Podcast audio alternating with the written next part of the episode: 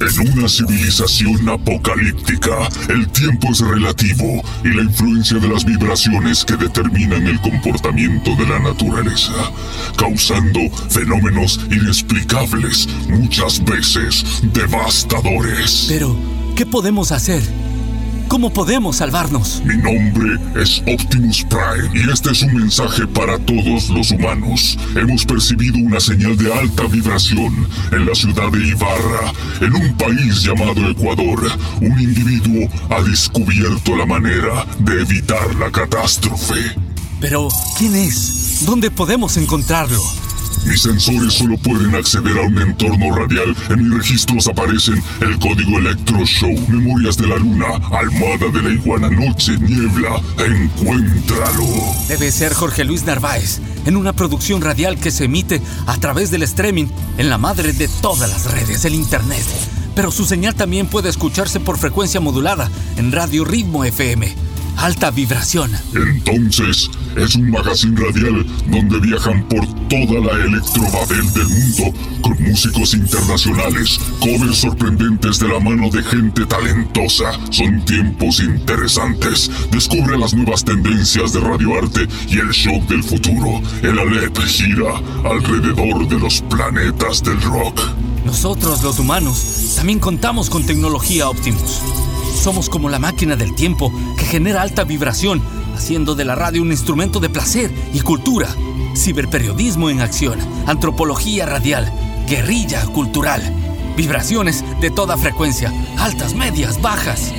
Sin la chispa vital, no podemos volver a nuestro planeta, pero el destino nos ha recompensado con un nuevo mundo al que llamaremos hogar.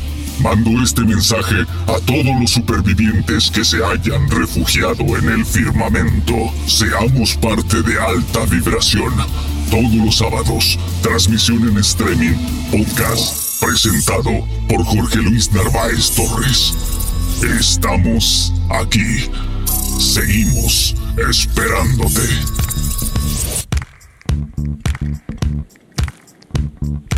Desde el lapsus filosófico de los peripatéticos suicidas llegan las vírgenes infanáticos que persiguen a los actores del cine seductor. Desde este instante somos partícipes de alta vibración. Jorge Luis Narváez quien les habla y Henry Melo en la Ingeniería Sonora, les presentamos Alta Vibración 84. Llegamos a ustedes gracias al auspicio de Inbauto, el norte de Chevrolet, OptiClass, Serway Clínica Odontológica, El Mundo del Carpintero, Motoclub Shepipo, 1982 House y La Plaza Shopping.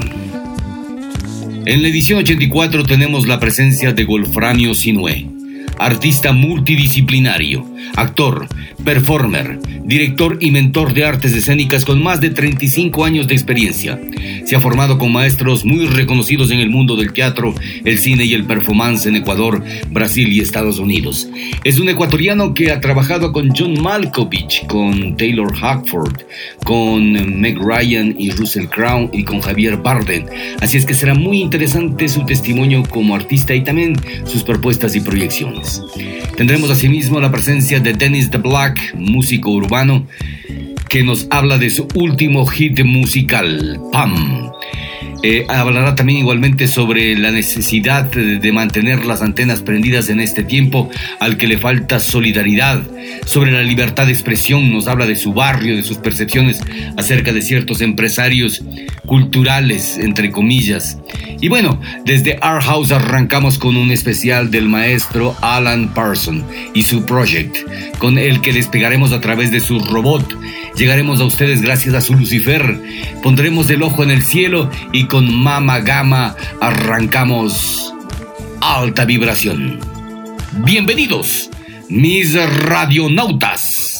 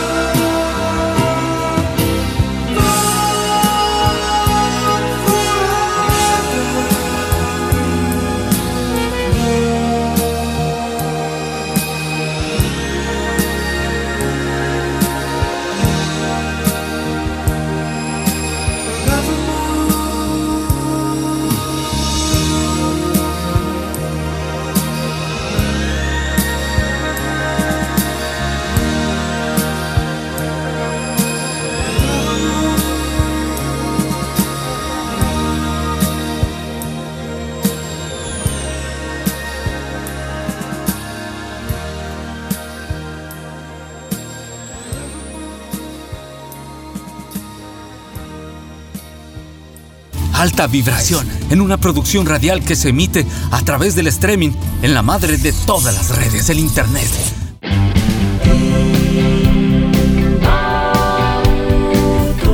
Siempre apuntando en dirección al futuro, al éxito, al avance, a la permanente renovación.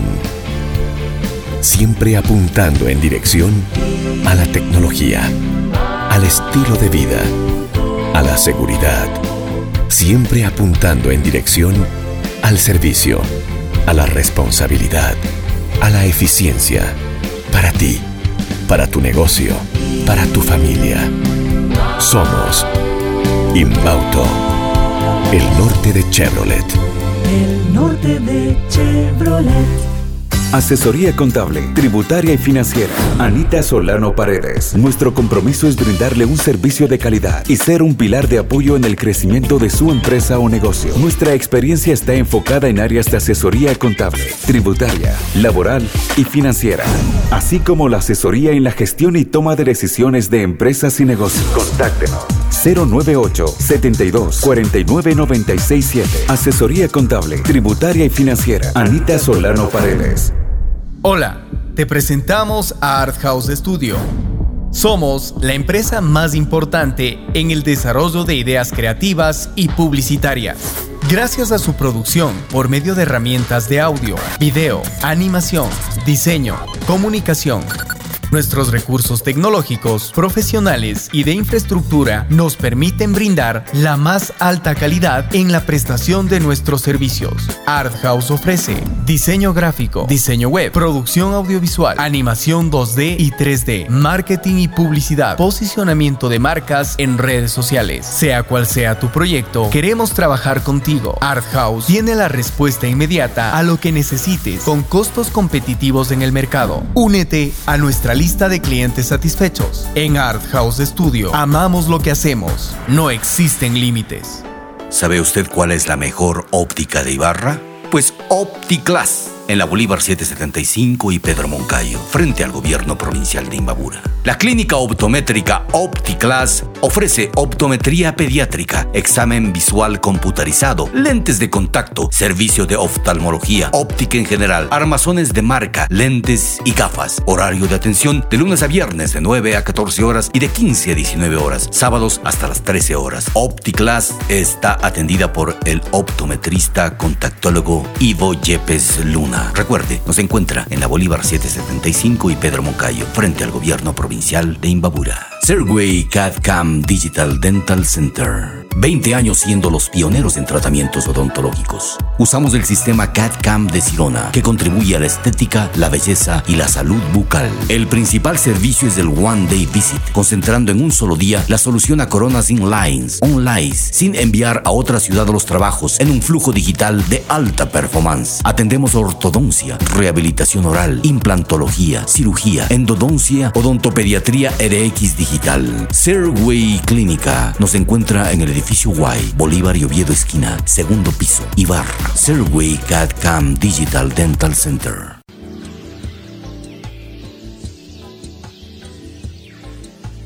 Ha llegado la segunda media hora y somos conscientes de que alta vibración es el Alep de la comunicación alternativa. A través de medios digitales nos distinguimos.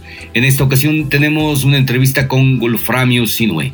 Él es un artista multidisciplinario, como habíamos dicho al inicio de nuestra programación, y eh, realmente es un actor que que realiza muchas actividades, aparte de ser actor, es músico, nos va a contar un poco su historia, sus orígenes como actor, desde dónde parten aquellos eh, vínculos que le ligaron tanto al arte, a la, actuación y, cómo va haciendo de su vida realmente una trayectoria llena de impresionantes logros. Ha sido eh, eh, parte de importantes proyectos y producciones cinematográficas, tanto nacionales como internacionales.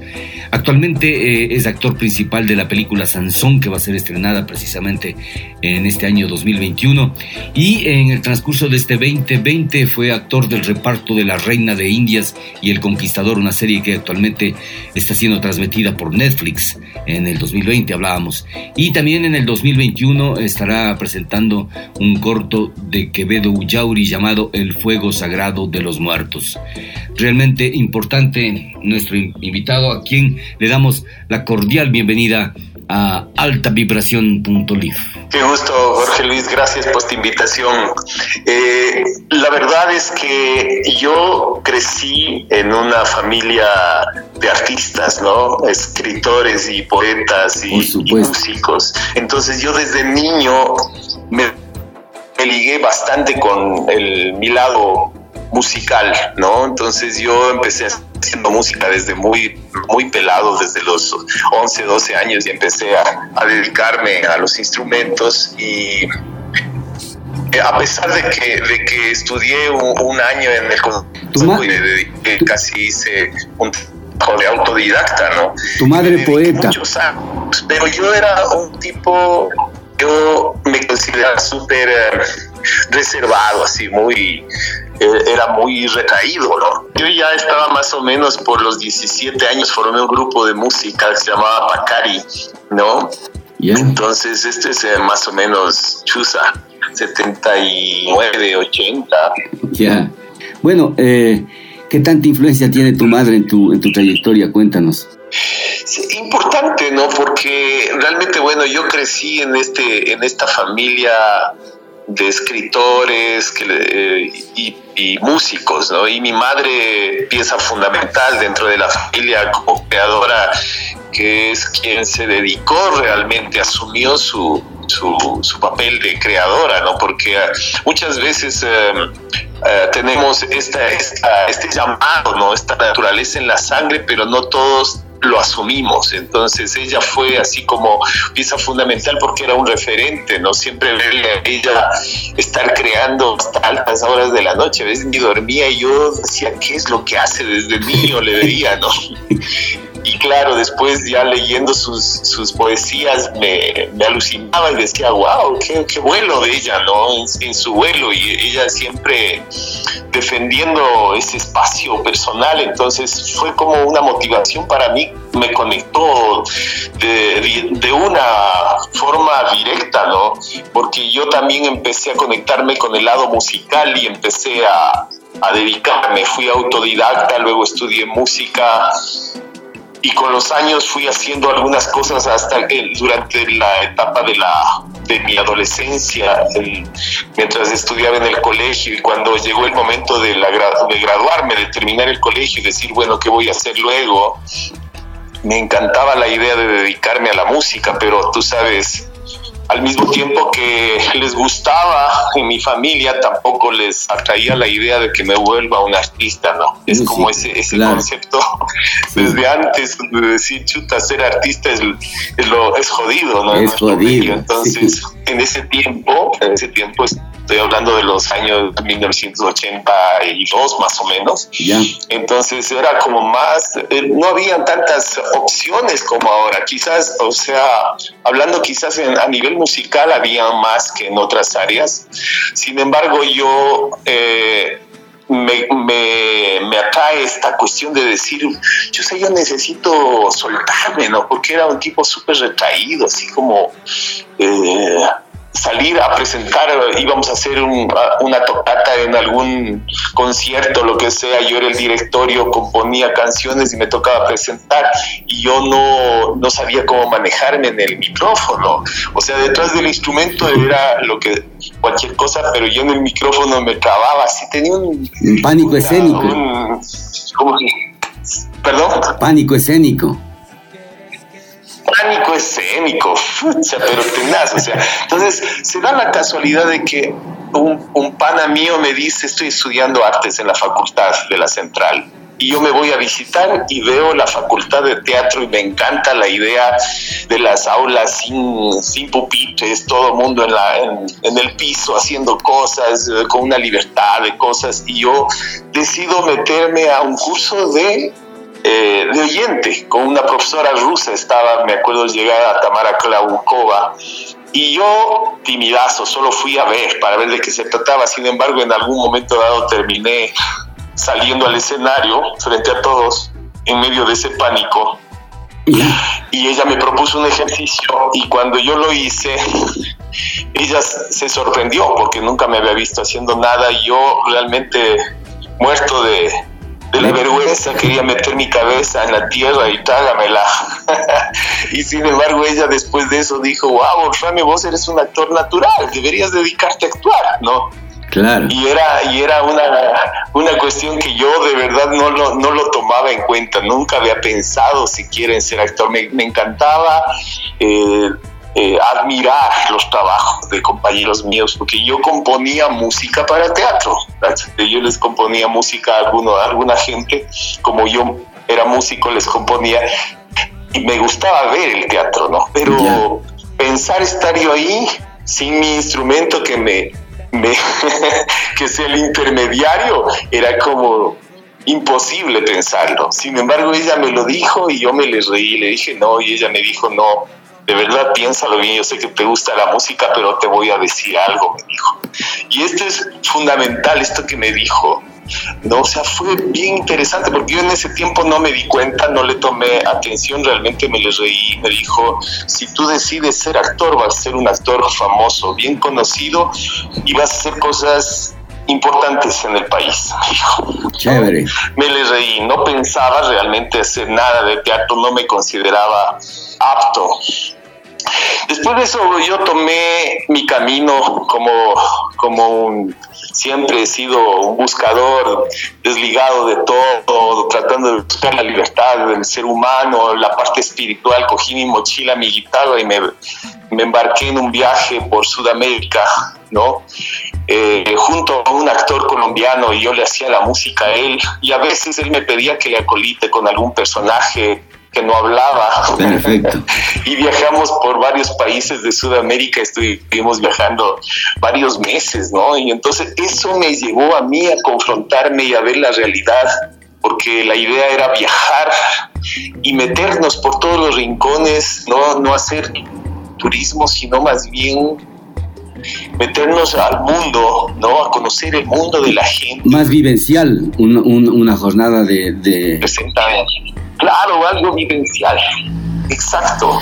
Y chuta, me junté mucho eh, en Bolivia, en Perú, nos, eh, nos juntábamos así, nos metíamos en, en eh, donde está la gente, digamos, nativa, ¿no? los pueblos originales, los, los indígenas, eran la gente que más nos recibía con los brazos abiertos. Yo tengo una, una, así como un recuerdo increíble porque tuve experiencias donde en un momento dado nos quedamos sin nada, ¿no? Nosotros íbamos generando ahí en el camino eh, dinero para poder sobrevivir. Y las, las vivencias increíbles era que siempre la gente más pobre era la que más nos ayudaba. ¿no? Era como siempre estaban ahí presentes para darte una mano.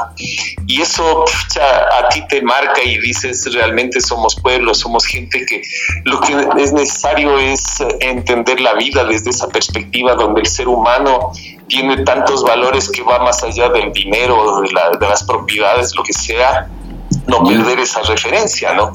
Y, además me hizo confrontarme ya como un ser eh, íntegro, individual, porque ya no estaban ni mis padres, ni mi novia, ni mis amigos, hermanas, nada. Tenía que yo enfrentarme eh, de manera autónoma frente al mundo. Eso me hizo como comprender me, ¿no? Comprender mi potencial, porque tuve que enfrentarme y pararme frente a muchas circunstancias, porque no era fácil tampoco viajar pelados en ese tiempo, ¿no? Los dos éramos de 20 años, nos confrontamos con varias situaciones difíciles también, porque no era así nomás. Sí, te entiendo. Claro, todos nos veían como, ah, este par de hippies que andan viajando, ¿no?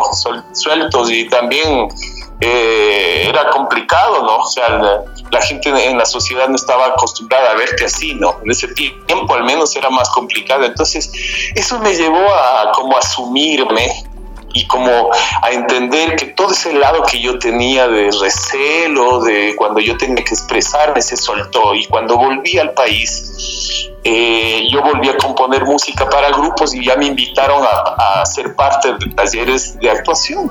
Y yo ahí es cuando me ligo y me doy cuenta que estoy como más libre, más fresco, más relajado para poderme parar en un escenario y empiezo a descubrir esto de la actuación y me, empiezo a dar cuenta que es un, un camino fascinante, ¿no? Una forma de, de, expresar y de comunicar tantas cosas que de otra manera no, no las puedes hacer, ¿no? O sea, es un trabajo bastante integral porque está la música, está el trabajo del cuerpo, está el trabajo de la palabra, el trabajo de la expresión misma del interior del ser humano. Para mí es sanación total, ¿no? El, el trabajo escénico. Ah, Entonces empiezo a meterme y me apasiono y casi empiezo a formarme, ¿no? Empiezo a formarme, a tomar talleres y me topo con gente interesante que estaban recién en el país también moviendo cosas, el grupo Mala Hierba, el Cristo Bauman, eh, una maestra grandísima que tuve, inolvidable, es la, la María Escudero, ¿no? Argentina, que ella era mayor en ese tiempo para nosotros, pero de una guía increíble, ¿no? Una mujer que dejó huella realmente, ¿no? Entonces yo empecé como a tener esa, esa oportunidad de comprender de qué se trataba y me apasiono por la actuación. Y es más, tenía una, eh, una búsqueda de una beca por música, porque me encantaba la música. Yo había andado cinco años atrás de una beca a Hungría y casualmente me sale la beca, pero yo decido quedarme en uno de los talleres de actuación, un taller de máscaras. Me acuerdo que me apasionaba porque me ponía la máscara y no, no sabía algo, me pasaba, me transformaba, me pasaba algo más. Yo decía, Bestial. entender qué es esto, ¿no? Claro. Y ahí es cuando yo empiezo a dedicarme a, a, tratar de entender qué es esto de la actuación y al poco tiempo ya me llaman a hacer eh, cine. Lo primero que hice fue la película en cine, con cámaras, fue La Tigra. ¿no? Ya. Trabajo un papel corto, un papel corto, que, que, realmente fue como una experiencia, para mí era como, era como una aventura. Embarcarme en una historia súper apasionado en ese tiempo, lo, joven también, descubriendo el mundo y wow. La verdad es que nunca pensé ser actor de, de, cine, no se me ocurría, o sea, el teatro era una cosa, pero cuando estaba en esa época justamente vi una película, salíamos con mis compañeros de la central y estaban en el universitario dando una película sobre los, la conquista española en, en Centroamérica. Cuando llegaron a México. El misionero. Es la primera vez que yo me siento en De y veo actores mexicanos así actuando en esto y, y, se me viene el pensamiento donde yo digo, wow, yo podría estar ahí. Y ahí es la primera vez que, que me doy así como ese chance de imaginarme con todo lo que estaba aprendiendo, decir, sí, claro, yo podría llegar a... Creo que es la película La Misión. Al poco tiempo me invitan a hacer otras cosas, ¿no? Y, entre ellas muchas cosas de para la televisión. Yo ahí entré a, a trabajar en Pasado y Confeso, donde yo llegué a hacer varios capítulos. ¿No? y ahí empecé a ligarme al mundo, digamos, al mundo del medio, digamos, del cine y la televisión, ¿no? Allí fue ya, es como empecé otro, otro lado, a descubrir ese otro lado y a desarrollar ese lado paralelo, ¿no? Al teatro, pero entendiendo que yo como actor tenía que eh, eh, formarme y desarrollar también, o sea, eh, quería saber cómo es, ¿no? Y porque hay actores que les encanta el teatro porque es fascinante el teatro, a mí me encanta, pero dicen, no, yo no haría cine, ¿no? Y hay actores de cine que no, para nada piensan en hacer teatro, ¿no? Sí, como no. Entonces, en realidad...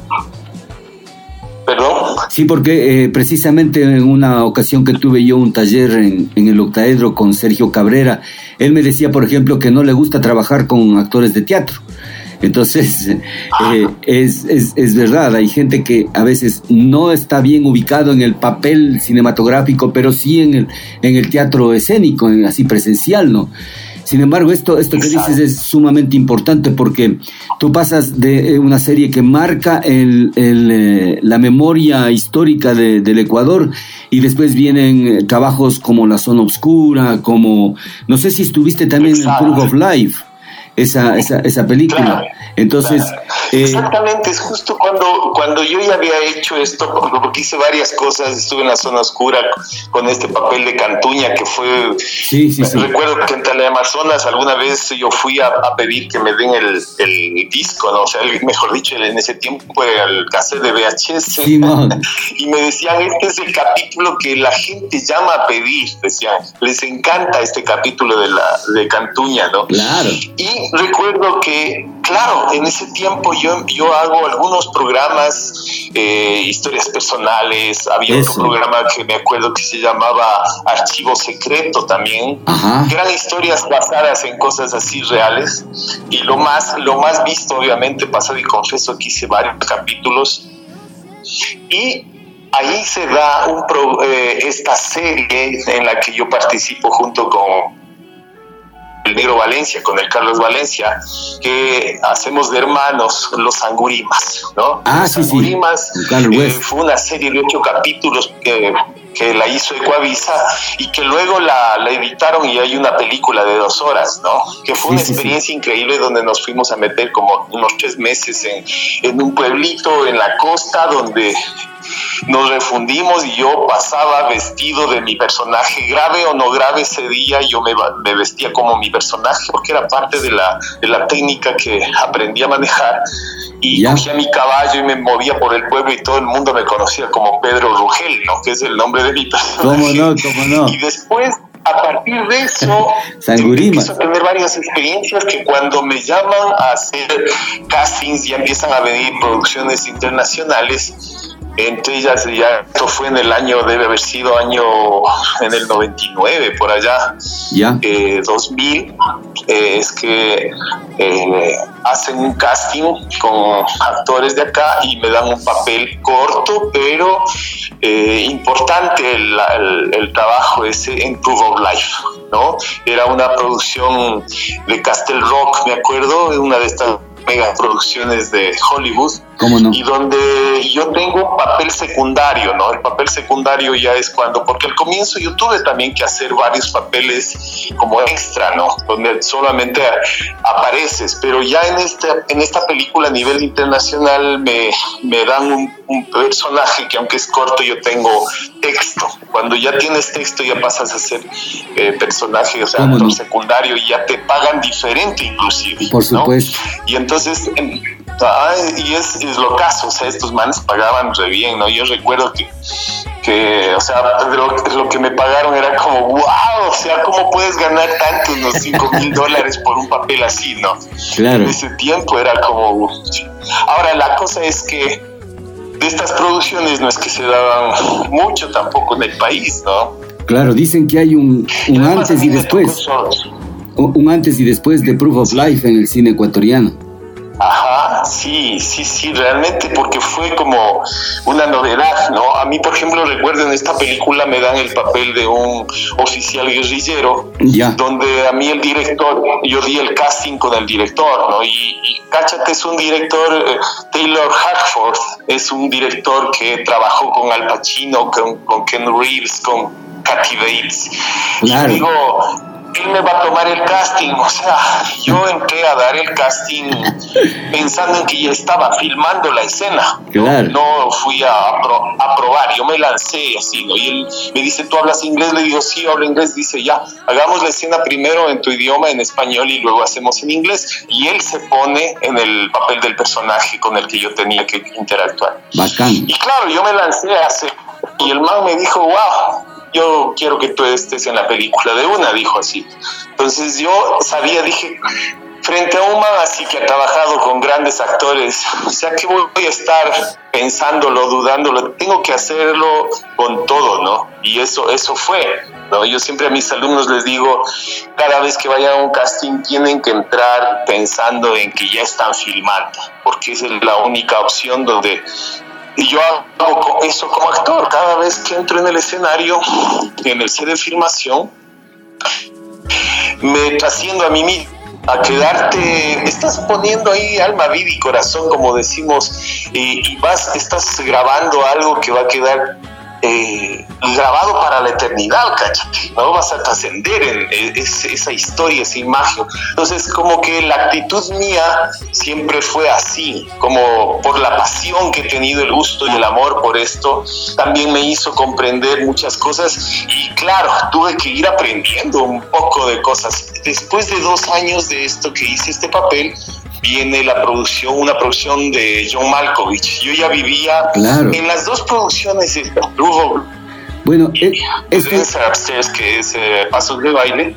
Yo ya vivía en Ibarra en ese tiempo. Yo viví tres años en Ibarra. Ya. Bueno, Pasos de Baile de John Malkovich es la historia eh, que podría haberse realizado en el Perú acerca de, de el presidente Gonzalo que, era el terrorista este Abimael Guzmán. Más o menos, ¿cómo es la nota? Cuéntales a nuestros amigos radioescuchas qué es lo que, que de qué se trataba esta película con John Malkovich. John Malkovich, él, bueno, yo hablando con él, él me contaba que, claro, él pasó por Perú en el tiempo cuando estaba el Sendero Luminoso todavía activo y él tuvo algunas experiencias cuando se, se daban los toques de queda y, y se sabía que, que, andaban los del Sendero Luminoso tomándose barrios enteros en, en Lima o en otros lados y hacían explotar bombas. Entonces yo le decía que yo también tuve esa experiencia justamente en el tiempo que yo te contaba al comienzo que me fui de viaje por Sudamérica, yo estuve en Perú eh, en varias ocasiones y tuve algunas experiencias de muy cercanas con el con el sendero luminoso ahí que habían estado eh, haciendo explotar bombas el día anterior y entonces era como interesante. Él parece que se, se, interesa por toda esta historia se contacta con un escritor no recuerdo el nombre de él pero es uh, Shakespeare de nombre Shakespeare el man el man escribe una novela sobre el eh, la historia del Sendero Luminoso y de Abimael Guzmán y deciden hacer una adaptación para el cine. Y entonces él decide hacerlo y filma en, España y en Portugal, pero tratan de venir a filmar acá y en Perú obviamente no, no pueden filmar, deciden hacer y ahí es cuando vienen a hacer el casting. Yo hago algunos castings, ¿no? y él, él me escoge a mí para hacer un papel de un director de teatro, ¿no? De un, director de... Yo eh, te contaba que, claro, Malkovich, él se, se une a Lola Films, que es una productora española. Eh, me imagino es porque él decide hacer el trabajo junto con Javier Bardem, este actor español que, que es bien conocido, ¿no? seguramente claro, claro. conoces, ¿no? Y Javier es un socio un socio fundamental de Lola Film. Entonces hacen la coproducción ellos allá en España, deciden embarcarse en esta en este proyecto y filman en España, en Portugal y como en, Perú no se puede filmar, deciden hacerlo acá en Ecuador. Y cuando vienen acá, claro, yo doy hago el casting, John Malkovich eh, él me da un papel, ¿no? Yo recuerdo, es, es, interesante porque en ese tiempo yo vivía también ya en Ibarra, yo hacía teatro infantil, ¿no? Tenía un grupo que había armado allá en Ibarra y nos llamábamos el teatro a pie, me acuerdo, y nos invitan a Cayambe a hacer una, una función para dos mil niños por el Día del Niño, me acuerdo clarito, ¿no? Que vimos esa función y después de la función recibo una llamada donde me dicen, oye, Flavio, eh, puedes venirte a hacer un casting acá, en, en Asocine, me parece que era en ese tiempo. Y les digo, Chusa, ¿sabe qué? ¿saben qué? Yo estoy acá en, en Cayambe. no sé si es que avanzo a llegar, qué tan importante es. Me dicen, es una producción extranjera, ¿no? Sí, ah, interesante. Les digo, ¿y qué producción es? Me dicen, no, no te podemos decir. Le digo, ¿quién quienes actúan. Me dicen, no, no podemos hablar, decirte nada sobre eso. O sea, les digo, pues que depende de, lo que me están proponiendo, ¿no? Porque puede ser extranjera, pero yo estoy lejos y, y yo estaba con mis hijos, ¿no? Chiquitos. Entonces yo me estoy regresando a Ibarra, les digo, yo vivo en Ibarra. Y entonces me dicen, le digo, ¿quién dirige? Dime quién dirige. Me dice, dirige John Malkovich yo también de Malcolm es el actor. Me dice, sí, les digo, ahorita mismo voy para allá. Claro. Increíble porque yo recuerdo que cuando yo empecé a hacer teatro, estaba formándome como actor. Alguna vez vi esta película con John Malkovich, eh, eh, Relaciones Peligrosas, con claro. Reed, Michelle Pfeiffer, ¿no? La Glenn Close. Increíble. Yo. John Day Lewis. Cuando, le vi a John Malkovich por primera vez así como que le vi, esa fue la primera película que le vi, yo me quedé pensando y dije, wow, ¿cómo sería trabajar con este man? Me comenzó así la idea, ¿no? Y entonces eh, es muy loco porque yo les digo a, los, a mis compañeros y a la mamá de mis hijos que trabajaba también conmigo en, en teatro, les digo, ¿saben qué chicos? Me voy para me voy para Quito ahorita, me acaban de llamar y es una producción donde va a dirigir John Malkovich. Y estoy seguro que John Malkovich me da un papel. Les digo. Y los manes todos me dicen, ¿en serio? John Malkovich no puedes. Les digo, estoy seguro que el man me da un papel. Y fue muy loco porque realmente, o sea, yo tuve una conexión con él muy fuerte donde él, él, él, había visto mi casting, luego yo hablé con él y él me felicitó, me dijo, Chusa, me, me llamó mucho la atención el casting que me llegó de ti y dije, wow, este es el actor que quiero para este papel y hacía un papel de un director de, de, de un grupo de teatro. Sin embargo, yo grabo acá, ¿no? Yo no, no grababa con el Javier Bardem, era una escena eh, distinta, digamos, eh, no coincidía con el personaje de, Javier Bardem que él hace del, investigador de, que lo anda buscando a la Bimael Guzmán, digamos, ¿no? Entonces resulta que yo hago la, la, escena y le encantó, fue un, un, trabajo lindazo el que logré hacer ahí con John Malkovich. El tipo muy claro en sus cosas, un tipo de también de teatro, un actor súper bien formado con su criterio, sabe lo que hace y muy muy respetuoso del trabajo de los actores, ¿no? Entonces fue así como muy chévere la conexión con él desde un comienzo. Terminamos la producción, yo vivía en Ibarra en ese tiempo, pasó más o menos, pasaron algunos meses, verás, porque esas son megas producciones que se dedican a hacer todo con detalle. Y recuerdo que pasarían, eh, que serán unos seis meses, seis, un poco más quizás, y recibo una llamada, me acuerdo, una mañana, recibo una llamada del, del, del asistente de dirección que me dice, oye Wolframio, ¿sabes que Estábamos editando la película y está súper larga. John Markovich ha decidido cortar varias cosas para, para que no sea tan larga, pero a él le encanta la escena tuya y él quiere saber si es que tú eh, puedes venir, él quisiera retener esa escena, pero él dice que la tendría que recortar un poco porque era una escena larguita que a la final terminamos haciendo. Él me alargó los textos y estaba feliz con el trabajo y de tal. Pleno.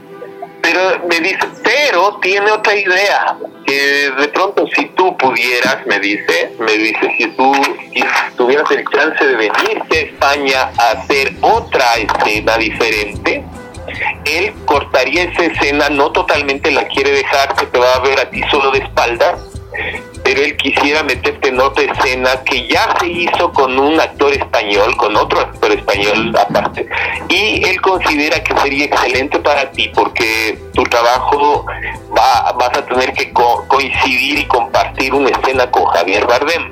Bacán. Entonces yo, le digo, chica, o sea, le digo, yo también he hecho así, así como bien parado, así le digo, déjame pensarlo, hija.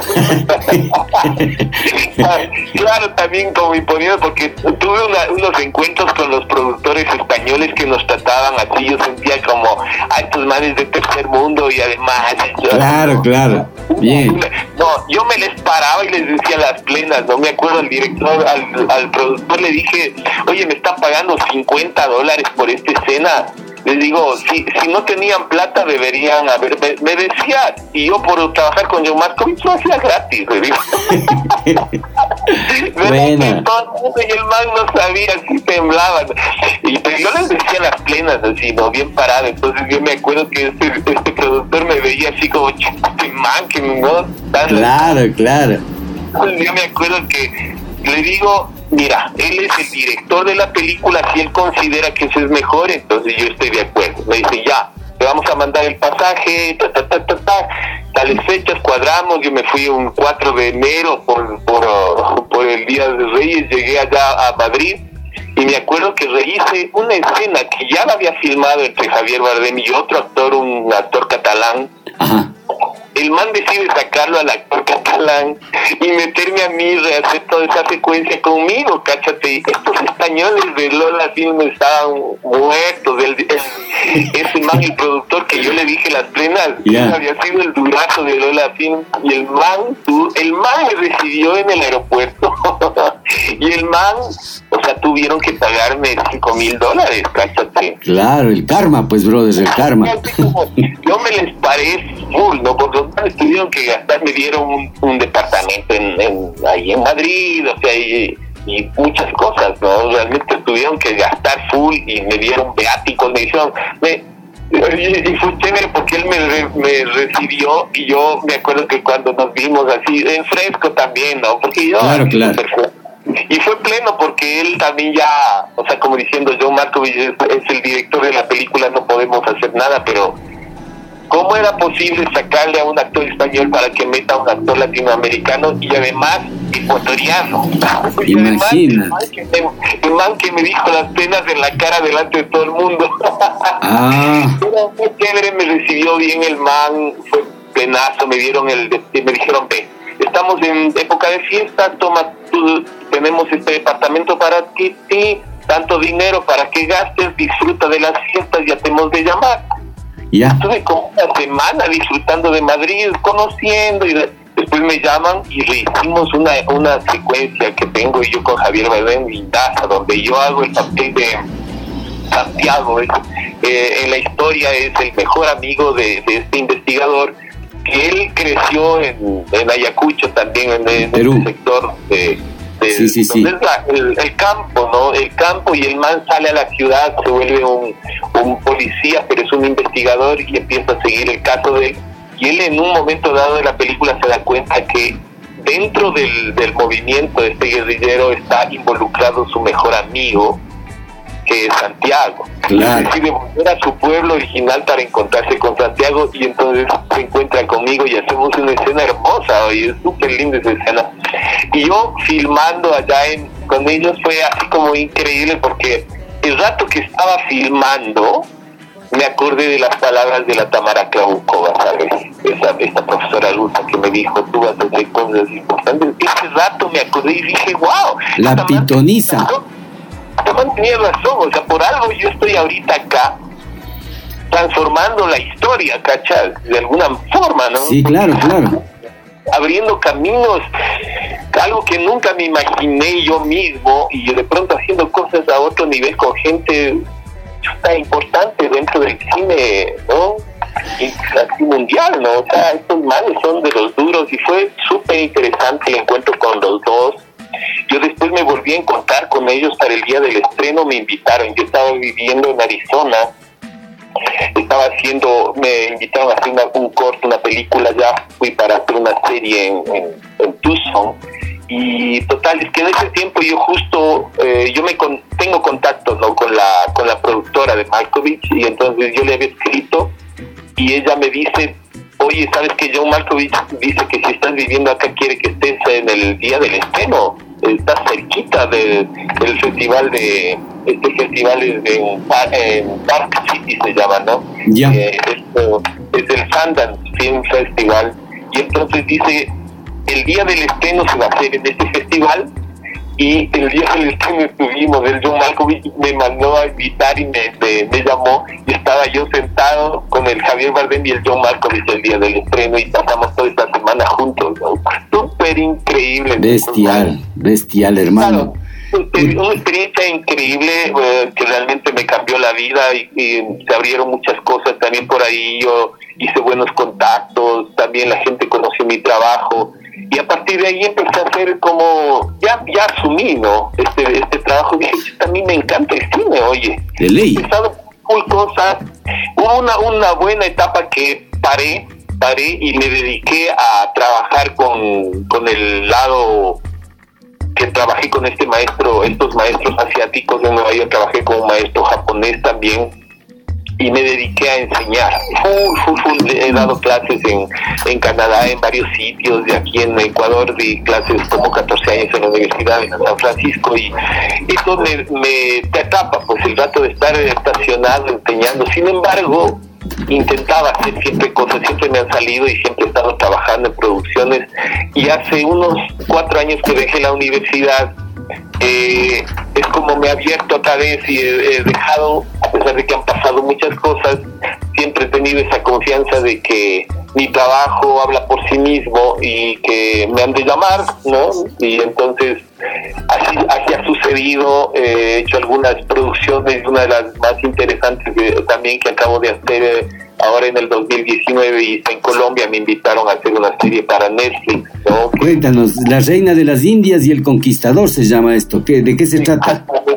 Sí, sí, sí, que está ahorita en el aire, ¿no? Y que sería chévere que la gente lo, la vea, ¿no? Es una, eh, una serie histórica, ¿no? Pero que creo que vale la pena verla porque es una, una producción que a pesar de que la plantean como desde un lado novelístico, no siempre como tipo novela para engancharle al público. Hay temas, el tema del, del manejo de la realidad de lo que fue la conquista, sí se ve, ¿no? Sí se, fue, se ve lo que fue sangriento y cómo, cómo fue una, una cuestión donde sí fue penal, ¿no? ¿No? ¿Cómo no? ¿Cómo no? Sí, sí, sí. Ahondar, pero sí se habla de eso y un poco cómo, cómo ha sido el... El genocidio el genocidio, el proceso, y mi personaje es chévere porque yo hago el papá de la reina de Indias, el cacique Galera, que es un es un trabajo bien bonito, ¿no? A la final eh, siempre consecuente también con los pueblos nativos, ¿no? Porque yo he intentado siempre hacer cosas así, ¿no? Eh, eh, habíamos hablado también de que en el 2021 tú eres el actor del el actor principal en el corto El Fuego Sagrado de los Muertos. ¿De qué se trata esta nota?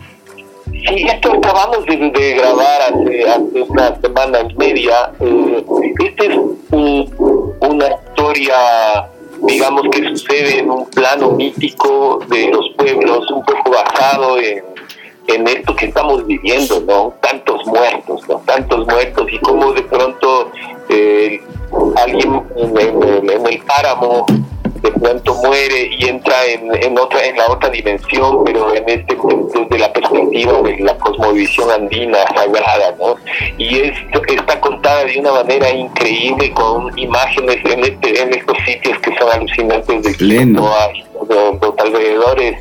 Y, no quiero contar mucho para que claro claro que bien está bien está les a la gente les va a encantar, es de un nivel poético, visual, hermoso, se manejan imágenes eh, eh, muy... El trabajo con Pavel Quevedo Ullauri siempre para mí yo considero que es un, uno de los directores que ha surgido acá en el Ecuador, eh, bastante nuevo, no le conocen mucho, pero tiene una, una posición frente al, trabajo en sí y frente a toda la vida que es un, tipo súper interesante, muy también muy sensible, soñador y muy inteligente, arma las cosas de manera súper sutil, respetando todo tipo de instancias en el momento de las grabaciones eh, asegurándose de que todo esté en, orden, haciéndolo súper limpio. Con él yo hice un largo que está por salir y lo hicimos, eh, un, es una película, un largo donde yo hago el papel principal, donde de las 93 escenas, yo estoy en las 93 escenas, yo llevo toda la película, se llama Sansón,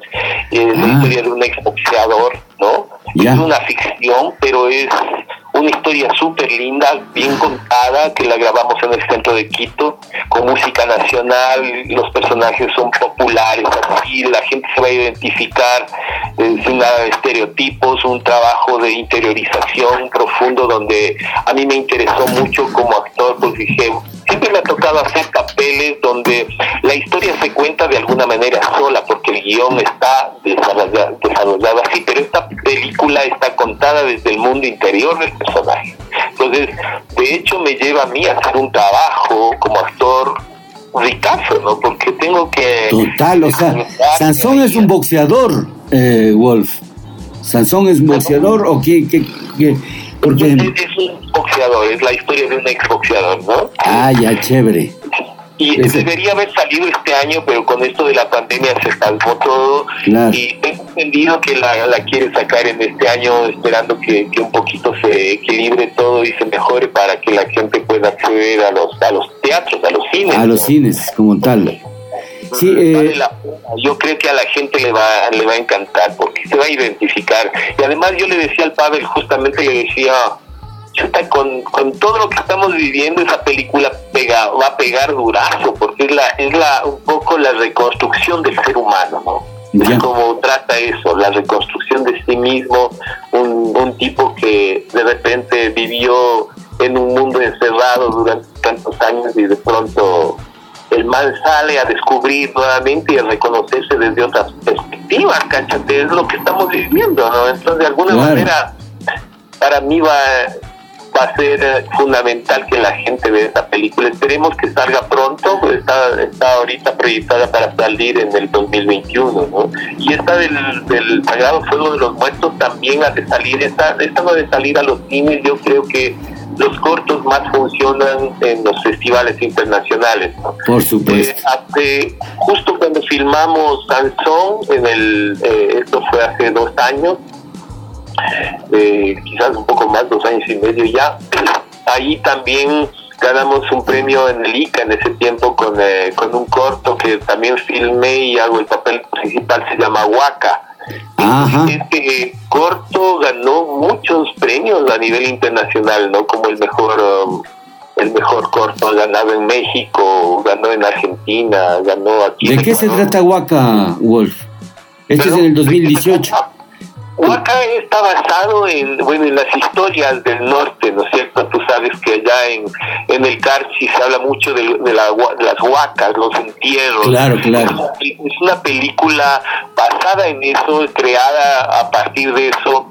Eh, obviamente en un corto no se puede aprovechar al máximo todo ese bagaje, esa, esa riqueza que hay de las historias de las huacas. Yo recuerdo a mi, mi abuelo, mis abuelos, siempre contaban las historias de las huacas y tenía una, uno de ellos, uno, mi abuelo contaba que él estuvo cerca de sacarse huacas muchas veces, pero tenían todos sus, rituales que no podían no podían transgredir si quería sacarte y, y sucedía porque eran los, los los entierros endiablados, ¿no? que estaban endemoniados.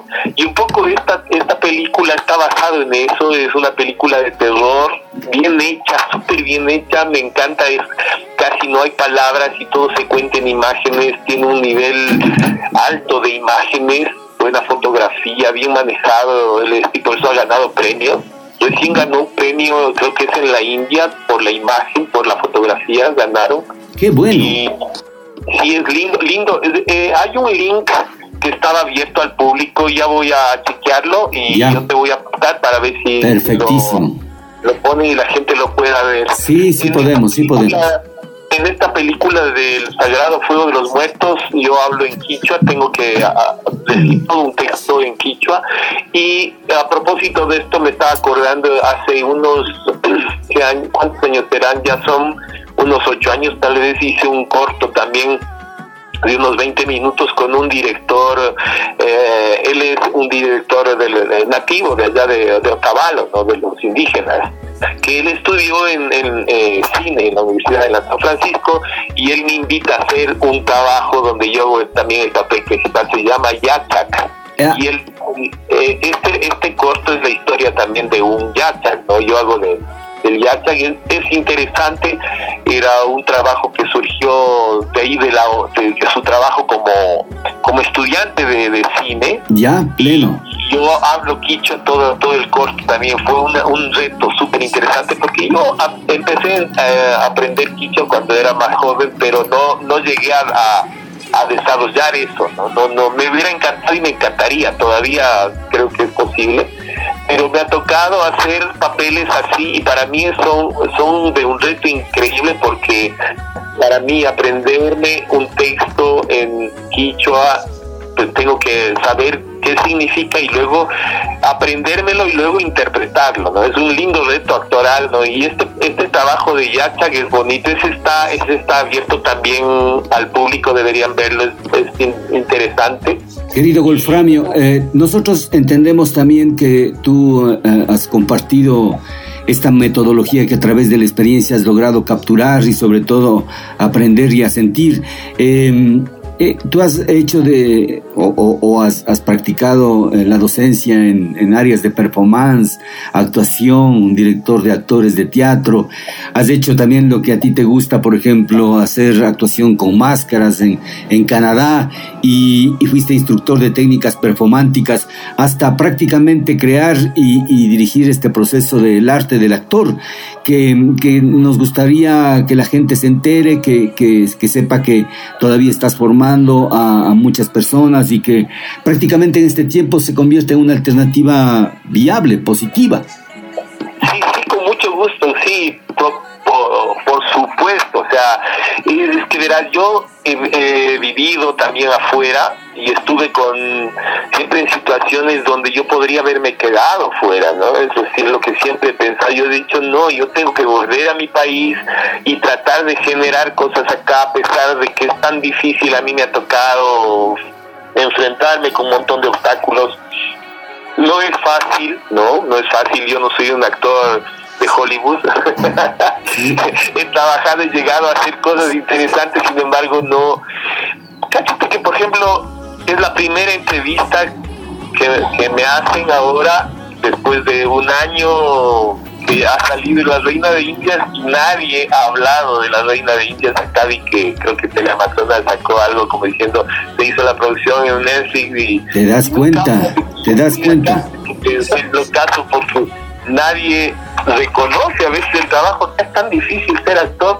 Yo, mis compañeros eh, actores, eh, porque en esta producción estamos varios actores no colombianos, sino hay muchos españoles, hay gente de Perú, hay gente que trabaja en México, y todos, a todos yo he visto, ¿no? En las redes que les hacen entrevistas y están aquí, todavía nadie me ha hecho una entrevista por, lo de la reina de India. Pues. Y, y, además... como un niño que yo creo es, sigue siendo así, a veces no sé si pecando de naif, demasiado naif. Creo que aquí hay un potencial increíble y yo siempre estoy abierto a enseñar, me encanta enseñar y yo estoy dando ahora, bueno, este tiempo, estoy dando clases online, ¿no? Eh, por todo lo que está pasando, estoy dando, aprovechando el, digamos, la instancia de, que ahora estamos todos frente a una cámara, estoy dándoles clases de actuación frente a la cámara, o sea, actuación para que te puede servir tanto para cine o televisión, ¿no?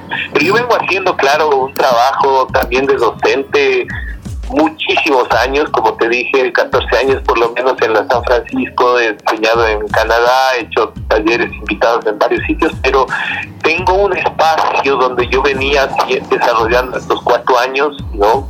Eh, un estudio en el cual yo estoy haciendo un seguimiento bastante completo de lo que es el trabajo del actor y, los jóvenes o quienes quieran juntarse y aprender, siempre he estado abierto, estoy dando talleres permanentes con distintos, uh, distintos temas que son fundamentales, claves para el trabajo de quien quiere desarrollarse, como conocer lo que es el trabajo actoral, el trabajo escénico, el trabajo tanto para teatro, para televisión.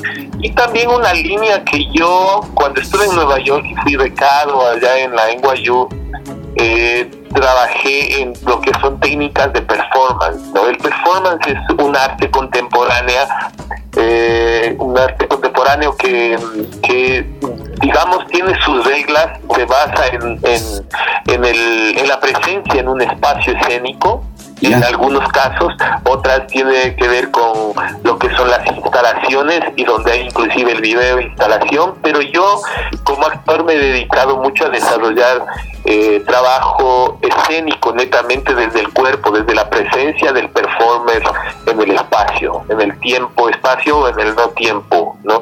Basado mucho en el ritual. Yo he tenido la suerte de trabajar con con comunidades y culturas indígenas, tanto aquí en, en la parte de Imbabur, en la parte de Cotopaxi, y también trabajé con comunidades eh, en Canadá, ¿no? en varios sitios en Canadá que he sido invitado allá también y trabajé un tiempo.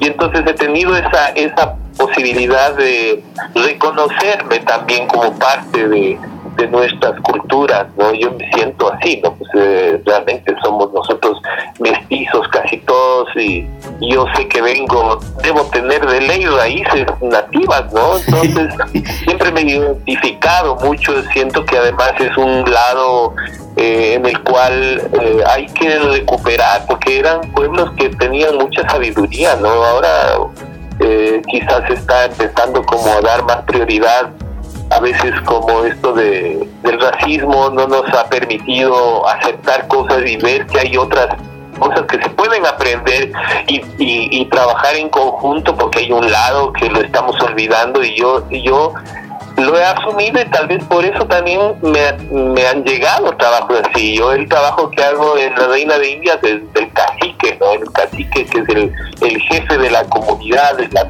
tribu, de, de, ¿no es cierto? Claro, el sabio de la tribu.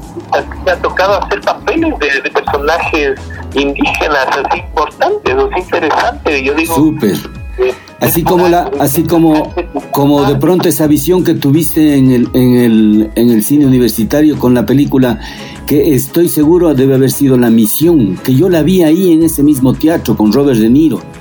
Y, sí, claro. Esa es, loco. Entonces, eh, claro, puta, eh, eh, esos papeles que te, que te han tocado y que la pitoniza de, de, la, de la Universidad Central esa rusa te dijo, pues hermano, ahí está la, la clave de, de, ese carmazo que guardas, hermano creo que es eso, ¿no? Como de pronto cuando uno empieza a hacer un trabajo de búsqueda con uno mismo, al comienzo uno, claro, tiene referentes, quiere hacer cosas que después, cuando uno va creciendo, va madurando, digo, no, yo no voy a querer hacer cosas que no quiero ser Richard Gere, ¿me entiendes? Tengo que hacer cosas que están a mi nivel y, además a mi nivel de, de, identidad, de la sangre de la sociedad a la que me pertenezco, ¿me entiendes? Mi realidad otra. Y hablando de Richard Gere, bueno, yo he tenido la suerte de conocer a varios actores famosos, ¿no? Richard Gere le conocí también. Cuéntame, cuéntame. Conocí a Al Pacino también, he logrado conocer a gente así importante. De acuerdo con la, la María Escudero, que cuando yo volví del Santa, la María Escudero me tocó en la calle antes de que ella muera, justamente esta directora argentina que te contaba ya. Sí, sí, cómo no. Ya, eh, le digo, oye, ¿sabes con quién estuve en el Sanas? Le digo, estuve con Robert Redford, le digo. No puede ser, me dice, le digo, sí, le conocí. Me dice, porque yo sabía que ella era una admiradora de Robert Redford y le digo, yo estuve con él allá, me dice, con tal de que tú hayas estado con él, es casi como que yo ya he logrado mi sueño, me dice. Chévere. Chévere. Una linda era que decía, ya sí, es, creo que es la vida misma. Para mí la actuación, el teatro, el arte, como estado ligado a la sanación, también es eso, ¿no? Para mí me encanta enseñar a la gente, me encanta compartir. Cuando quieran alguien tener un proceso, bienvenidos. Yo estoy haciendo clases a través ahora online, pero también he abierto mi, mi estudio, estoy dando unas clases eh, personalizadas. Danos coordenadas, ¿dónde, dónde ubicarte, eh, querido Wolf? Aquí en Quito, aquí en Quito bueno, el, el estudio está en la Manuel Casares OE651 y Francisco Álava. Es un espacio que creamos con mi madre y mi familia, mis hermanas, se llama Saga Geyoka, ¿no? Saga Geyoka, mi madre como tú le conoces también, ligada al arte, mis hermanas igual. Leno. Y yo, pues bueno, también te dejé unos datos, unos links, de pronto ya. me pueden ubicar por ahí. Esos vamos a compartir con nuestros amigos radioescuchas, precisamente. Con mucho gusto, con muchísimo gusto te puedo dar también mi número de teléfono, les puedes poner ahí para que me por WhatsApp, sería mejor. Te voy a mandar otro, otro número que que es el de los contactos para los interesados de talleres, ya te voy a mandar el, Genial. Genial. Y, y estoy, estoy, he dado clases a gente que tuve una alumna de Ibarra eh, hace unos meses que estaba tomando clases, dos alumnas que viven en Ibarra que estaban tomando clases online conmigo. Ahora también si no pueden venir a acercarse, siempre estoy haciendo seguimientos y voy a abrir un nuevo taller próximamente. Voy a empezar el proceso. Si alguien eh, está interesado experiencia o tenga experiencia y quiere empezar un proceso diferente con una propuesta así muy particular, con muchísimo gusto, ¿no? Con muchísimo gusto les puedo dar los datos, se se contacta conmigo y les mando la información. Chévere, eh, yo te quiero agradecer inmensamente esta posibilidad que nos has brindado. Tú verdaderamente eres eh, también una, una joya para el arte ecuatoriano, hermano. Queremos desde Imbabura mandarte un abrazo grande y, reconocer pues eh, en ti a una de las personalidades que ha forjado y sigue forjando actores en este país como, como creador y mentor de ese proceso que has, que has hecho del arte del actor como formación de artistas escénicos. Te quiero agradecer inmensamente por este tiempo que me has brindado y pues recordarle a la gente que, que, que siempre estás activo, ¿no? Qué lindo, Jorge Luis, hablar contigo. Ha sido también un gustazo volverte a conectar porque me has recordar esos tiempos hermosos que yo viví en Ibarra. Yo de verdad que pienso siempre, digo, algún día tengo que volver a vivir allá y vivir en paz. siempre a la ciudad a la que siempre se vuelve. Oye, volver. Ahora quizás en estos tiempos, si yo, si se abre un poco, yo tengo me encantaría ir a hacer cosas allá, porque creo que allá había tanto, tanto potencial en los jóvenes, en ese tiempo no se entendía, cuando yo quería hacer, mucha gente era la novelería decir, sí, yo también quiero hacer, pero es un trabajo arduo que hay oh, que dedicarse. Dato que te dedicas, hay mucha gente que va desertando porque realmente te exige, ¿no? Pero para llegar a hacer cosas así tienes que dedicarte y a mí me encantaría formar gente con mucho gusto allá también y para mí un gustísimo que me hayas invitado, te agradezco, no, que no, debe, ser la última vez, tenemos que seguir en contacto. Así es. Y yo abierto, hermano, eh, me encanta siempre también tu, tu, como te decía, tu visión, la forma de, de manejar siempre las cosas, tu criterio, un punto de vista muy particular, no es, no es el común. Gracias. El detalle que manejas, una, una forma de, de ver las cosas eh, que es súper necesario en este tiempo también, ¿no? Porque estamos muy acostumbrados, uh, nos han dado tanta información que a veces nos hemos vuelto demasiado pasivos y necesitamos de gente así para poder seguir despertando otras necesidades y seres humanos tenemos que no dejarnos quedar en esto como estamos, necesitamos salir y seguir creando, creciendo como personas, como sociedad, hermano. Esa es la actitud.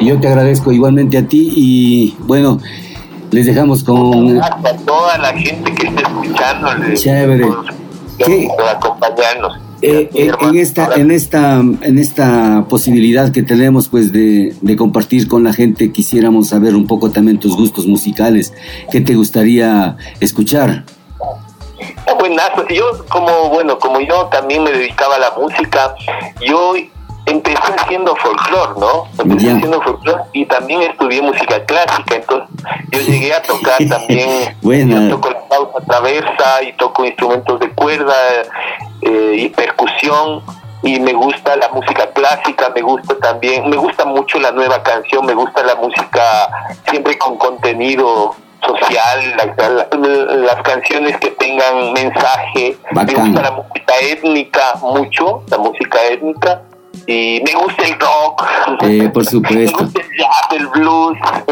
Eres pariente precisamente de un de un amigo que hace rock, que es el, el, el eh, Cristian Córdoba y, y Coma. Ah, claro, mi primo, pues. Por supuesto.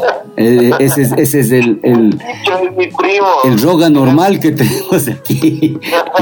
Algún rato también tenemos que hacer una nota con Cristian. Y, y bueno, desde luego yo quiero nuevamente la gratitud, hermano, por este tiempo y por habernos dado la oportunidad de conocerte un poco más. Gracias. Que haya otra oportunidad, hermano, para reunirnos personalmente también. Sería hermoso, ¿no? Con mucho gusto y gracias por todo. Un gran abrazo inmenso. Ya, hermano. ¿Cómo iba a terminar? ¿Cómo más iba a acabar? ¿Qué clase de final? ¿Creíste que iba a llegar? Sangre con miel, miedo con placer, se transforma en veneno.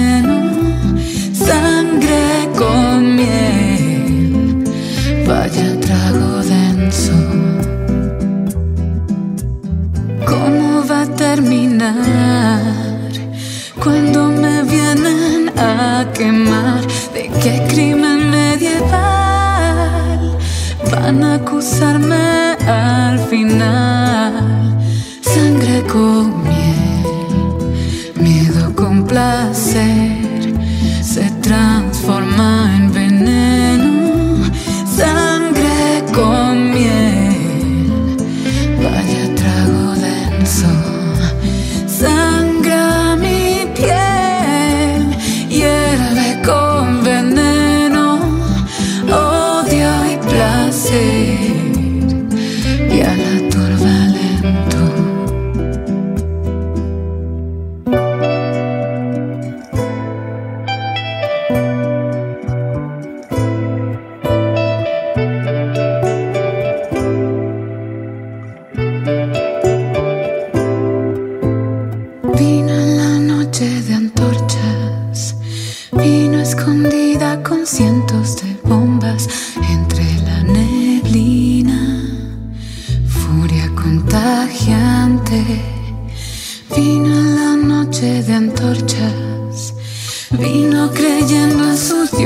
su gloria, vino y rompió la puerta y gritó, ella es esa bruja, maldita es.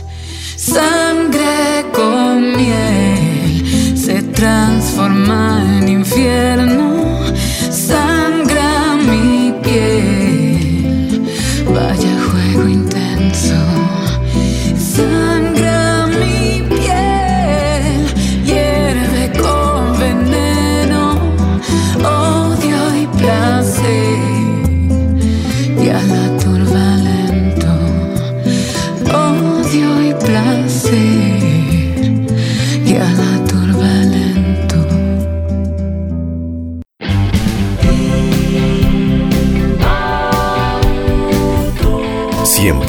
En dirección al futuro, al éxito, al avance, a la permanente renovación.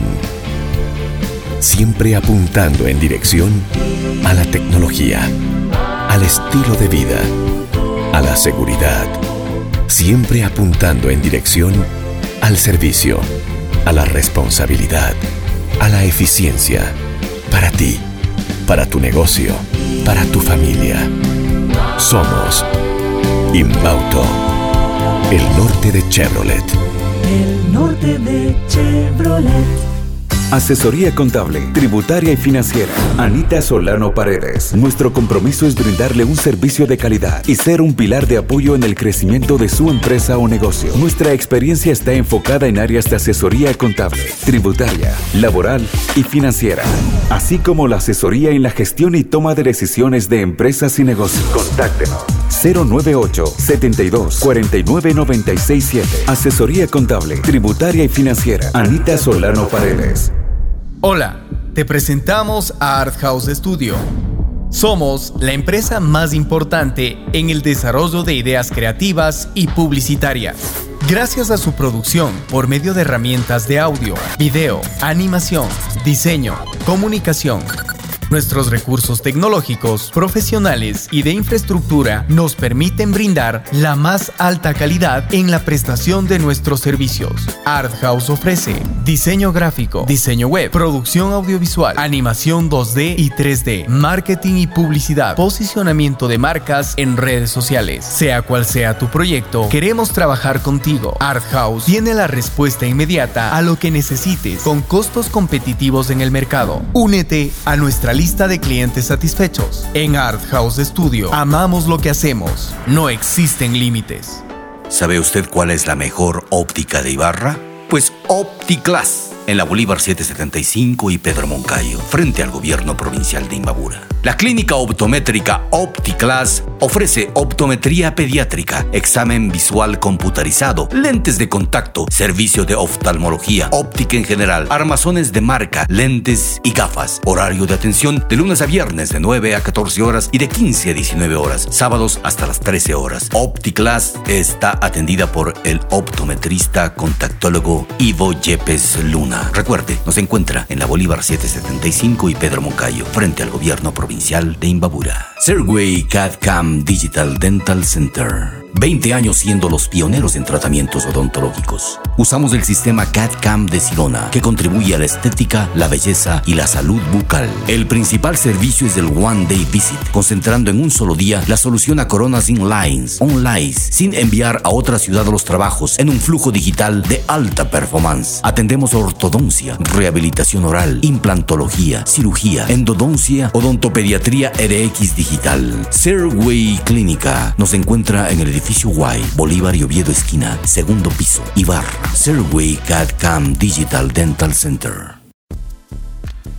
En esta última media hora tenemos la presencia de Dennis de la Torre, conocido en el ámbito musical como Dennis the Black, pues él acaba de presentar un último hit musical en video denominado Pam y nos habla de algunos temas importantes, es una eh, entrevista así fugaz, intensa, eh, nos habla de, la libertad de expresión del rapero español Pablo Hasél, de algunos pormenores interesantes y luego tendremos un set con su música. Vamos a escuchar atentamente esta entrevista con uno de los personajes eh, no tanto polémicos en el sentido de, de escándalo, sino realmente un tema eh, controversial ha sido precisamente las canciones y cómo él ha logrado ir eh, cogiendo un estilo como él lo manifiesta siendo auténtico y natural.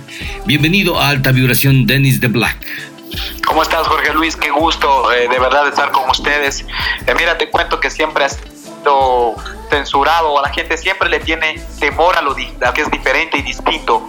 Siempre ha habido ese, tabú y yo creo que nosotros pues venimos a romper esos esquemas, esos estereotipos y le demostramos a la gente que tal vez el artista urbano puede hacer eh, cualquier clase de, género o, tener esa versatilidad de poder llegar desde un público underground a un público poco más fresa, como llamo yo, como llamo yo y, llegar hasta ese punto de, que le guste a la gente o a la mayoría de gente lo que tú haces, ¿no? sin, salirnos del contexto o de lo que nos identificó como artistas. Claro, y, estás utilizando elementos que son contemporáneos y el uso mismo de la tecnología te permite tener otra versión a veces de, de los comportamientos humanos. Eh, escuché que, que, es, por ejemplo, una, un, un tema relacionado con los TikTokers. Así es, mira, estoy utilizando bastante eh, los elementos mediáticos, lo que está de moda, lo que la gente ahora consume. Y lo que yo veo es que la gente consume lo que yo siempre he sido, ser uno mismo, ser natural. Eh, hay gente que coge un celular y se graba bailando y tiene millones de views y eso llama más la atención que tener un guion y crear algo con un guion y no tener tantos views, ¿me entiendes? Claro. Tan, tan armado, tan formado, como quien dice. Pero prácticamente, pues, utilicé estos TikTokers de moda, que es gente muy corriente, gente normal, de carne y hueso, que la gente admira mucho por pequeñas cosas que, que realizan en, en, la red social y pues me ha dado un resultado tremendo. La canción se llama Pam, eh, es la historia de una chica que, que, que sí me enamoré, la verdad. Y, le hice perreo, le hice perreo para, para explicarle lo bonita que es y toda esta situación. Y, y ahí está, pegó y, y, está haciéndose viral en las redes sociales. Genial. A propósito de, de TikTokers, eh, por ejemplo, tu tío el Renato constituyó realmente una revelación. Nosotros le conocemos, sabemos de su capacidad y su talento. y es, es la espontaneidad con la que tú utilizas precisamente como acabas de manifestar, la que le permite al, al, al a la gente que ve, a la gente que siente y que escucha, realmente una identificación tenaz, ¿no? Así es, así es, créeme que yo con el tío Renato pues he tratado de hacer algo y cosas grandes, pero lamentablemente eh, ha sucedido lo que siempre sucede, ya cogen un poco de fama y la gente se olvida quién les dio, quién les les dejó ser ellos mismos, porque eso es lo que yo hacía con mi tío Renato, con mucho respeto a los colegas que ahora están trabajando con él. Primero vieron que lo logró conmigo y luego ya lo cogieron, vete Renato, ya no puedes grabar videos con el Denis, ya no puedes grabar TikToks con el Denis, ¿Qué tal? vas a grabar vas a grabar para mí y si no te despido de la radio. Prácticamente eh. con el dolor del alma, si lo escucho, yo soy muy frontal y muy directo. Bacán. Eh, Puchito fue quien lo dijo eso y si está va a escuchar esta entrevista, le digo al Ponchito que tiene que ser una persona honesta y dejarle ser esa persona porque él tiene mucho talento, nada más. Bestial. Y a propósito precisamente de esta frontalidad, mira, Denis, acaba de ser eh, metido preso un rapero en España por hablar en contra de los reyes. Y, y bueno, eh, eh, vos sabes lo que es la libertad de expresión, ¿no? Cuando uno dice las cosas, la verdad, a veces asusta, ¿no? Y a ti te ha pasado muchas veces. Es verdad, es verdad, es como que eh, tú no te puedes expresar, al menos si eres una persona que viene del pueblo, del gueto y quieres levantar tu voz de reclamo o, o, de que no te gusta algo, pues la verdad vas a tener ese, ese eh, ¿cómo te explico? De que la gente venga y, y, te diga, oye, no puedes tú decir esto, ni hablar de estas personas esto. Lo que le pasó al pana de España, prácticamente Bien. no se está respetando la libertad de expresión. Claro. Y eso pues es, yo creo penado prácticamente. Él tiene todo el derecho de, de expresar su inconformidad. Mira, Denis, una de las eh, de, la, de, los problemas que tienen a veces nuestros artistas es, es de envidia y en otras ocasiones es la falta de talento y mediocridad, porque eh, hay gente que, por ejemplo, eh, ve que tú aprovechas todas las instancias que te permite tu propia capacidad eh, creativa y artística, pero a veces las personas se limitan a eso. Yo creo que tú con, con alguna práctica precisamente en este, en este quehacer nos puedes dar, eh, decirles, darles una voz de aliento a todos aquellos muchachos que están haciendo cosas, que quieren hacer cosas. Claro, lo que yo les puedo decir es que crean en sí mismos, así piensen o las otras personas piensen que es una locura. Yo creo que eso me dio resultado cuando me dijeron, tú no vas a poder. ¿Quién te dijo que con esa música vas a pegar? ¿O por qué te dedicas a hacer música de, de vagos, de ladrones? Y miren donde de alguna manera estamos. No es mucho, pero hemos logrado eh, cosas que, que, que, hacen que crean eh, en ellos, ¿me entiendes? Hay gente, ah, no, pues si el Denis lo logró, yo también puedo labrarlo. Y, y puedo llegar hasta más lejos. Y es así, o sea, nunca dije de soñar. La, disciplina, así es, la disciplina eh, vale más también, porque a veces es una mezcla del 50% de talento y la 50, el 50% de disciplina para que llegues lejos. A veces hay gente que tiene demasiado talento pero no tiene disciplina y caen así como suben. Claro. Y uh, algo que, que, realmente es importante de lo que acabas tú de decir es con respecto a este rapero, que la gente que viene del pueblo se pertenece, tiene identidad. Tú, por ejemplo, eh, desde Pugachópolis has logrado de una u otra manera vincularte tanto, tienes un nivel de aproximación tanto con tu barrio, que aparte del respeto también creo que eres una motivación para muchos de ellos. Sí, créeme que me lo demuestran día a día eh, yo, me, yo camino por las calles de mi barrio y, y, es como que camina el presidente, el alcalde, no sé quién, saluda a todo el mundo. y, siéntate a, a, conversar aquí con, con, con, con los ladroncitos, con, la gente que. Vos sabes cómo es la situación de Munguet y yo me siento con ellos a conversar, a reírme un rato, y hasta con, con, con, con toda la gente que, que, tiene ahí su negocito, que, que de alguna u otra manera, y Denis, ¿qué más Denis? Y Denis, y Denis, y Denis, y eso es bonito, créeme. A mí me gusta y me siento muy bien, de, de, de verdad. Ahora, en, en, la, en, la, concepción, por ejemplo, de, de este video, del último que, que, acabas de presentar, yo veo también hay, que hay unos elementos súper atractivos como para que la gente también eh, entienda que aquí existe precisamente esa capacidad de, las, de los directores, de los fotógrafos, de las modelos, de toda la gente que te acompaña, que tienes un equipazo, hermano. Bueno, eso sí, la verdad tratamos de ser lo más profesionales posibles para crear competitividad a nivel internacional, perdón, y, que vean que acá también se puede hacer cosas grandes y que hay gente muy capacitada, muy estudiada, y, hay muchos que son empíricos pero tienen una calidad enorme y de alguna manera me han ayudado a despuntar con, con grandes producciones de video y con gran, grandes producciones fotográficas también y mujeres muy hermosas que no pueden faltar. Chévere. Eh, Denis, yo te quiero agradecer eh, por este tiempo que nos has brindado y, y sobre todo felicitarte pues eh, permanentemente por, eh, por, esa capacidad de resiliencia que tienes, por esa reinvención permanente que haces de tu show y de tu, de tu arte, un, un despliegue de, de, fantástica, de fantástico arte, bro. Dios te pague de corazón, Jorge Luis. Eh, créeme que tú eres una de las personas que más apoyado desde cuando yo era peladito, desde que cuando yo era clan en sí, y has estado siempre ahí. y eso es bueno. Es bueno que la gente no se olvide y que siga de alguna manera apoyando y, creyendo ¿no? En, la mentalidad y en las ideas de, de personas soñadoras. Espero algún día llegar más lejos y si no llego, pues dejar un legado por lo menos. Bacano. Gracias, Denis. Y fuerte abrazo desde acá. Gracias, Jorge Luis. Bendiciones a todos los radioescuchas. Ya, papá. Siempre. Buena onda.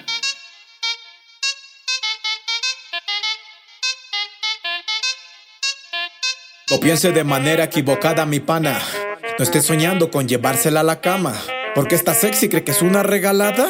Ella se acuesta solo con Ella no es lo que aparenta. Dice que tiene 20, pero tiene más de 30. En las redes es sensual, una tipa bien contenta. Y los DMs de Instagram ya se perdieron la cuenta. Le gusta jugar 40, ella te explica. No porque sea bonita, ella es una facilita. Tiene bonito cuerpo y una hermosa cinturita. Toditos se enamoran de esa carita bonita.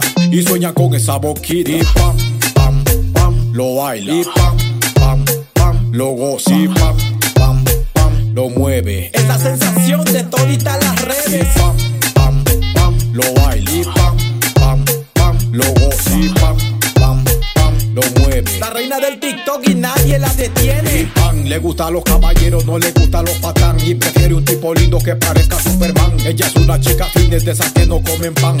Una empresaria muy bacán. Y te comento que su debilidad ahora es un negrito del gueto. De esos que cantan rap y perrean con el viento. Con un flow exquisito, con Negro salido de un cuento. Lo siento, con esta señorita yo me gasto unos 300. Le pido matrimonio y me quedo bien contento. Hacemos los papeles y sigo el procedimiento. Y un merlot para el momento. No te equivoques, López, que no necesitas topes. Independiente con dinero y una diner hopper. No te me aloques, López, tampoco te me alborotes. No todas nos engañan, no todas dan rebote. No te equivoques, López, que no necesitas topes. Independiente con dinero y una diner hopper. No te me aloques, López, tampoco te me alborotes. No todas nos engañan, no todas dan rebote. Y pam, pam, pam, lo baila. Y pam, pam, pam, lo goza. Y pam, pam, pam, lo mueve. Es la sensación de todita las redes. Y pam, pam, pam, lo baila. Y pam, pam, pam, lo goza. Y pam, pam, pam, lo mueve. La reina del TikTok y nadie la detiene. Óyelo. Ahora voy a dictar la moraleja del día, mi gente. Hay pocas como ella.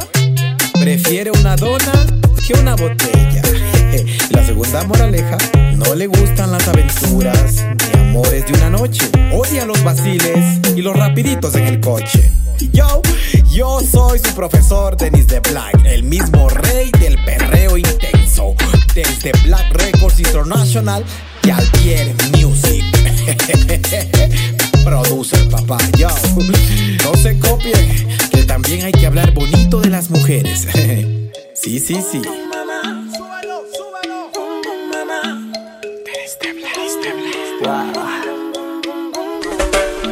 Hey, ella se transforma el fin de semana. Siempre sale desde la mañana. Le gusta dañar a sus amigas sanas. Le gusta beber hasta la madrugada. No busca nada serio. Tampoco un tipo que le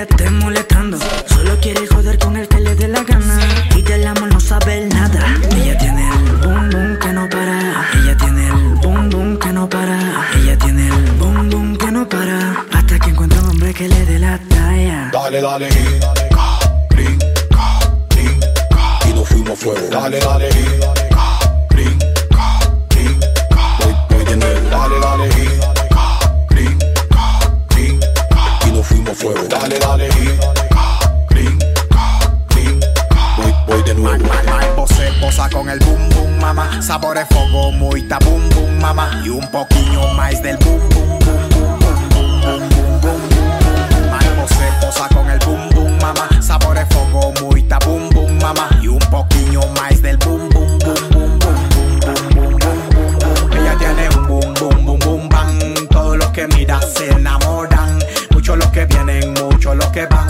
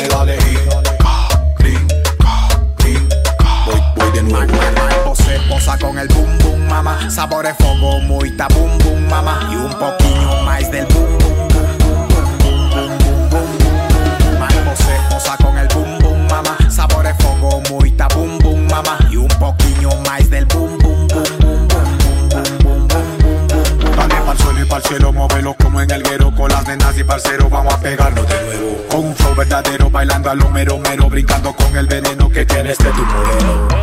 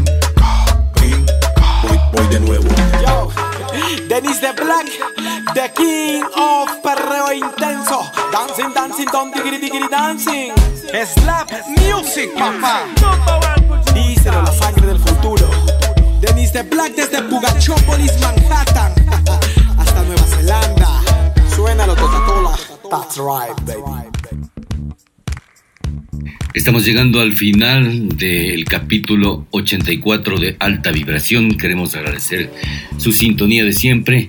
Recordarles que el lunes es lunes de mente con eh, Los Cuñados. Es una propuesta filosófica radial con Ángel Leonidas Rueda.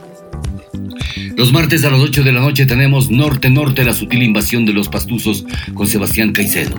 El Compendio es nuestro viejo programa de rock con el bribón del Carlos que se transmite todos los miércoles y estiércoles a las 22 horas 10 de la noche.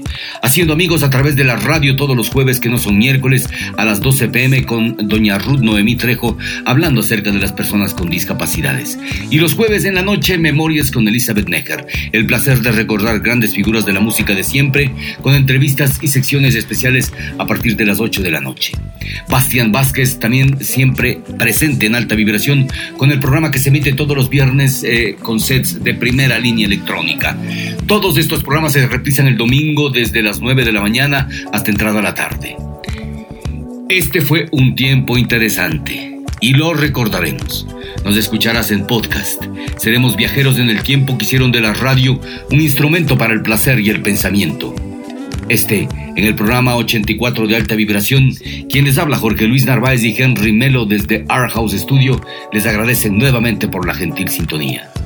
Llegamos a ustedes gracias al auspicio de Inbauto, el norte de Chevrolet. Opticlass, la mejor óptica de Ibarra. La Casa del Carpintero. Doku Center. Gurami Aquarius Garden. Y 1982 House. Y les dejamos en una super compañía.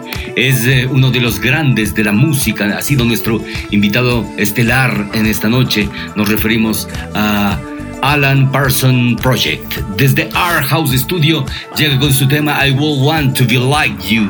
Esa poderosa dosis de alta vibración y energía para todos ustedes. Buena paz, salud y hasta, siempre, mis radionautas.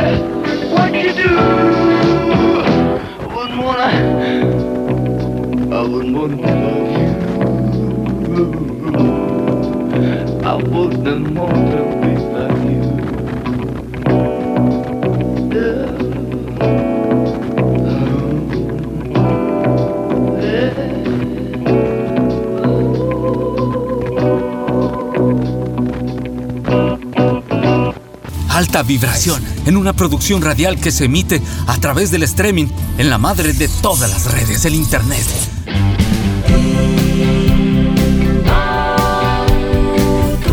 Siempre apuntando en dirección al futuro, al éxito, al avance, a la permanente renovación. siempre apuntando en dirección a la tecnología, al estilo de vida, a la seguridad, siempre apuntando en dirección al servicio, a la responsabilidad, a la eficiencia, para ti, para tu negocio, para tu familia. Somos Inbauto, el norte de Chevrolet. El norte de Chevrolet. Asesoría contable, tributaria y financiera. Anita Solano Paredes. Nuestro compromiso es brindarle un servicio de calidad y ser un pilar de apoyo en el crecimiento de su empresa o negocio. Nuestra experiencia está enfocada en áreas de asesoría contable, tributaria, laboral y financiera, así como la asesoría en la gestión y toma de decisiones de empresas y negocios. Contáctenos 098 72 49 96 7. Asesoría contable, tributaria y financiera. Anita Solano Paredes. Hola, te presentamos a Art House Studio. Somos la empresa más importante en el desarrollo de ideas creativas y publicitarias. Gracias a su producción por medio de herramientas de audio, video, animación, diseño, comunicación, Nuestros recursos tecnológicos, profesionales y de infraestructura nos permiten brindar la más alta calidad en la prestación de nuestros servicios. Art House ofrece diseño gráfico, diseño web, producción audiovisual, animación 2D y 3D, marketing y publicidad, posicionamiento de marcas en redes sociales. Sea cual sea tu proyecto, queremos trabajar contigo. Art House tiene la respuesta inmediata a lo que necesites con costos competitivos en el mercado. Únete a nuestra lista lista de clientes satisfechos. En Art House Studio amamos lo que hacemos. No existen límites. ¿Sabe usted cuál es la mejor óptica de Ibarra? Pues OptiClass en la Bolívar 775 y Pedro Moncayo, frente al gobierno provincial de Imbabura. La clínica optométrica OptiClass ofrece optometría pediátrica, examen visual computarizado, lentes de contacto, servicio de oftalmología, óptica en general, armazones de marca, lentes y gafas. Horario de atención de lunes a viernes de 9 a 14 horas y de 15 a 19 horas, sábados hasta las 13 horas. OptiClass está atendida por el optometrista contactólogo Ivo Yepes Luna. Recuerde, nos encuentra en la Bolívar 775 y Pedro Moncayo, frente al gobierno provincial de Imbabura. Serway CAD Digital Dental Center. 20 años siendo los pioneros en tratamientos odontológicos. Usamos el sistema CAD-CAM de Sirona, que contribuye a la estética, la belleza y la salud bucal. El principal servicio es el One Day Visit, concentrando en un solo día la solución a coronas in-lines, online, sin enviar a otra ciudad los trabajos en un flujo digital de alta performance. Atendemos ortodoncia, rehabilitación oral, implantología, cirugía, endodoncia, odontopediatría RX digital. Serway Clínica nos encuentra en el edificio Y, Bolívar y Oviedo esquina, segundo piso, Ibarra, Serway CAD Cam Digital Dental Center.